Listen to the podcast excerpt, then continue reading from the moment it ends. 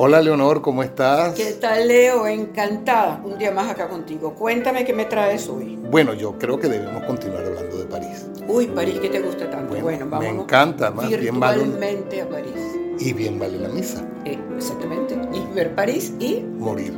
Así es. Pues mira, este, vamos a situarnos como estábamos. Estábamos en, la última conversación. Pero cuéntale a nuestros oyentes que ya se hizo la primera edición. Claro, de París. por eso dije en nuestra última conversación estábamos hablando que mm, caminábamos por Champs-Élysées y mm, quiero eh, preguntarte algo que me llena de curiosidad. Tú sabes que en la esquina donde está la avenida George Sand eh, está la tienda de Louis Vuitton. Y a mí me asombra siempre que yo paso por ahí y hay un gentío, una cola enorme de gente con lo costoso que es esa tienda. Exactamente, la aglomeración frente a Louis Vuitton es algo espectacular cada vez. Y realmente hay todo tipo de, personas, hay muchísimos asiáticos, muchísimos italianos, de todas partes del mundo. Yo no sé qué, yo me imagino que es que ahí no te dejan entrar y comprar todo lo que ves, sino que te dan como un cierto cupo para que compres ciertas y elegidas piezas, lo cual las hace mucho más apetecibles, más costosas y mucho más deseadas. Bueno, son muy costosas. Esa es una realidad. y cuéntame algo de Louis Vuitton, cuéntame de su vida, que yo sé que tú has investigado cosas por porque te gusta eh, el trabajo de Louis Vuitton. Sí, pues mira, Louis Vuitton es un hombre, eh, su vida es bastante particular porque es una persona que nace en el campo en Francia. Él es hijo de un agricultor totalmente campesino. Su madre es una sombrerera, una mujer que hacía sombrero. Y cuando él tiene 10 años, la madre muere. E inmediatamente el padre se casa con otra mujer a la que Luis detesta. Y él se va, él toma la decisión de empacar sus pocas cosas y de irse caminando a París, donde se emplea en diferentes tipos de trabajo, limpiaba zapatos en la calle, vendía periódicos, desempeñó una cantidad de labores y al final logra ser contratado por una persona que hacía embalajes, se dedicaba a embalar cosas para los viajes. Sabes que antiguamente pues las maletas no existían. Entonces tenían que embalar eh, las ropas o los elementos que se llevaban en los diferentes viajes.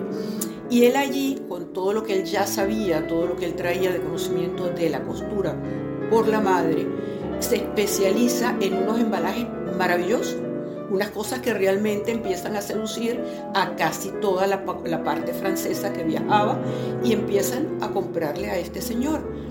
Total que él está allí como unos 10 años. Esto, como te digo, es más o menos, este, Louis nace como en 1821.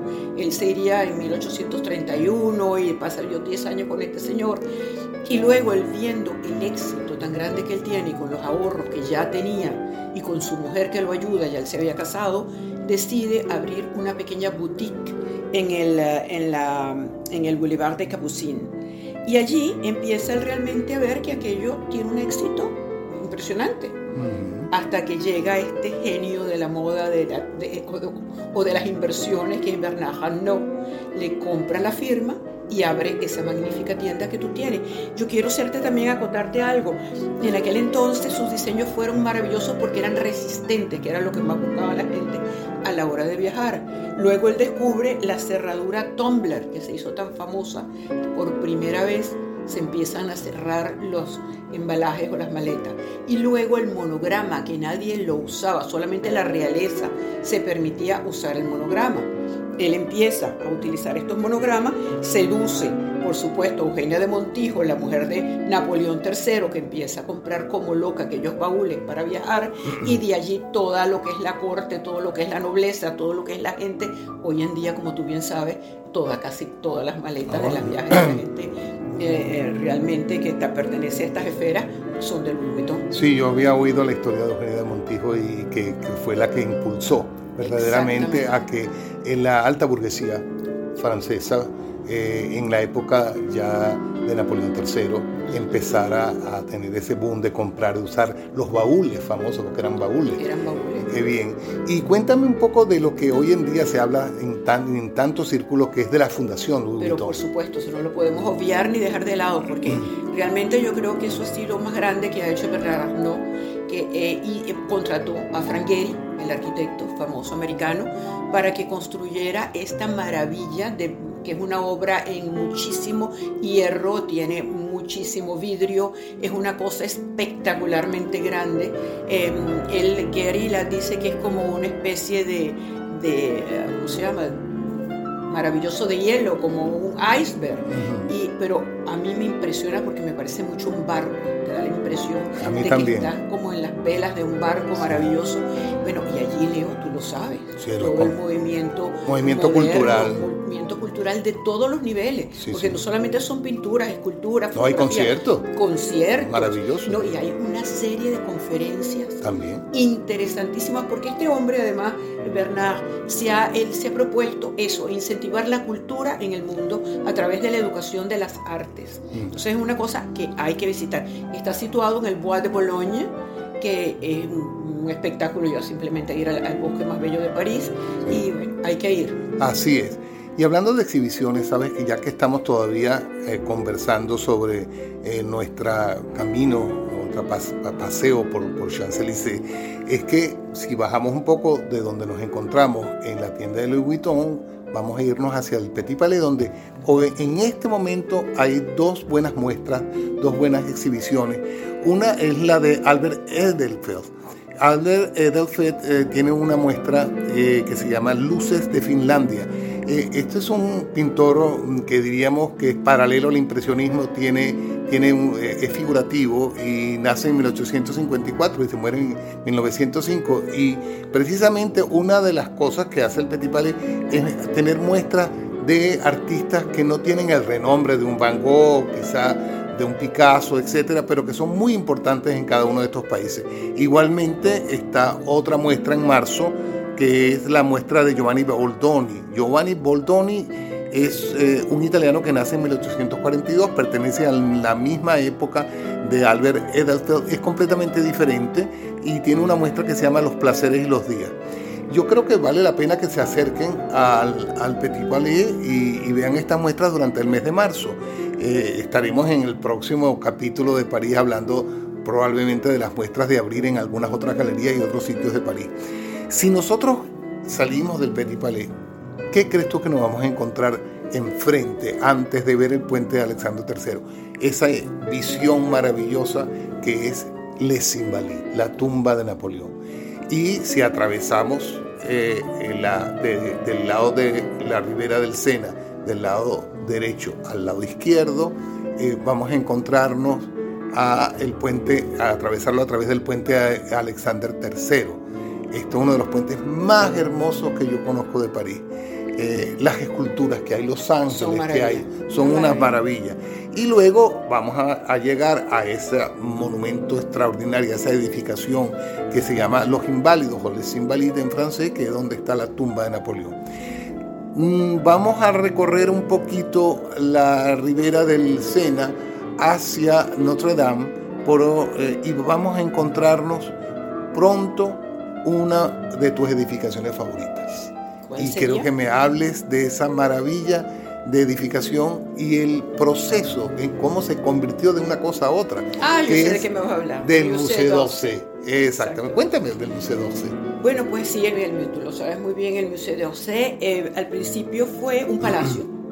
Luego, cuando la guerra de los comunes, pues, de los comunes en París se, se quemó y, decidieron convertirlo en la puerta de entrada a París, en la estación, en la estación d'Orsay, que era donde llegaban todos los visitantes, toda la gente que venía a, París tenía que atravesar esta, esta puerta, esta, esta estación de trenes durante la Segunda Guerra Mundial. Eso fue más o menos en 1871, ¿no? donde, donde transforman el palacio y luego lo construyen en la, en la Gran Gare que es eh, la, estación. Bueno, la estación más importante que tenía París, y sobre todo los que venían del sur. Exactamente. Pero acuérdate que era una construcción toda con muchísimo hierro y todo, y todo luego recubren esa fachada maravillosa con piedra. Y entonces Giscard d'Estaing en el año 1977 decide darle un gran museo a París, una gran galería de arte un gran auditorio, porque ahí se celebran no solamente exposiciones de todos los Grandes conciertos. más famosos, unos conciertos maravillosos, Conferencias. conferencias, hacen todo tipo de eventos culturales. Y bueno, y allí están, oye Leo, que hay que ir a verlo, allá hay cuadros maravillosos, ahí tienes tú eh, el desayuno en la hierba de Manet, autorretratos de Van Gogh formidable, tienes, que a mí me encanta Renoir, como el, el, el- el baile en el, en- en el molino. Luego, realmente es que es un lujo poder estar en esa zona. Están los nenúfares. Están no los nenúfares, por Monet. supuesto, de Monet. Ah, bueno, pero es que hay tantos cuadros que uno no se podría poner a hablar de un solo cuadro. Tú sabes están que te iba a hacer una acotación. Muchos de esos cuadros venían del Jeu de Pont. Del Jeu de Paume, donde estaban los grandes impresionistas, Sí. que también están en el Hermitage en, en, en- en Rusia. San en- Petersburgo. en Leningrado, que yo sigo llamando Leningrado, bueno. o San Petersburgo, que como realmente es, es Pues mira, eh, eh, vamos a invitar a, a- a los oyentes.